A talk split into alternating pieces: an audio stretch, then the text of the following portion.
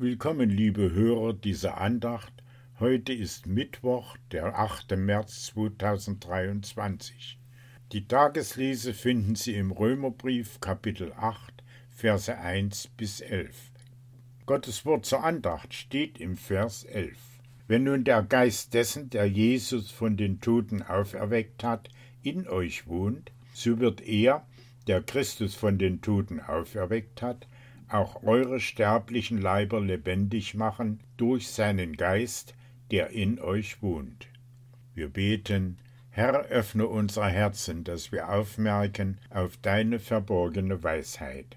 Amen.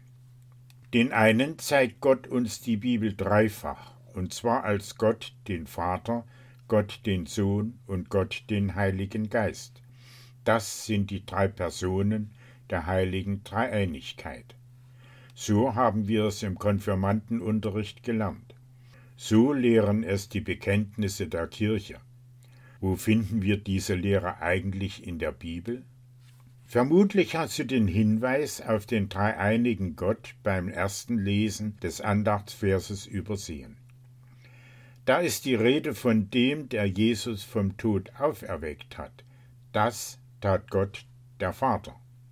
Mit Jesus werden wir an die zweite Person der Gottheit erinnert, Jesus Christus. Zudem wird noch der Geist dessen erwähnt, der die Macht hatte, Jesus von den Toten aufzuerwecken. Das ist der Heilige Geist. Alle drei Personen der Gottheit arbeiten zusammen, um die Folgen des Sündenfalls zu beseitigen. Der dreieinige Gott hat unsere Erlösung bewirkt. Er wird nach dem inneren Menschen auch noch unseren Körper erlösen.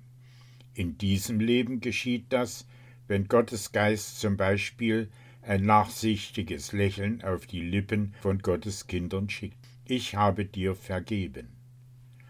Gottes Geist schenkt, dass Gottes Kinder auch in diesem Leben selbstlose Taten der Nächstenliebe tun können.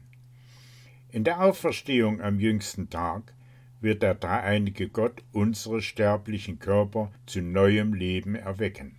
Dann wird auch der Körper geistlich gesinnt sein und Gott bedingungslos und mit Freude dienen. Wir beten, Gott Vater, Sohn und Geist, mache meinen todverfallenen Körper lebendig, damit ich dir schon hier dienen und dich dann in der Ewigkeit ohne Sünde loben kann. Amen. Gnade sei mit ihnen und Friede von Gott unserem Vater. Amen.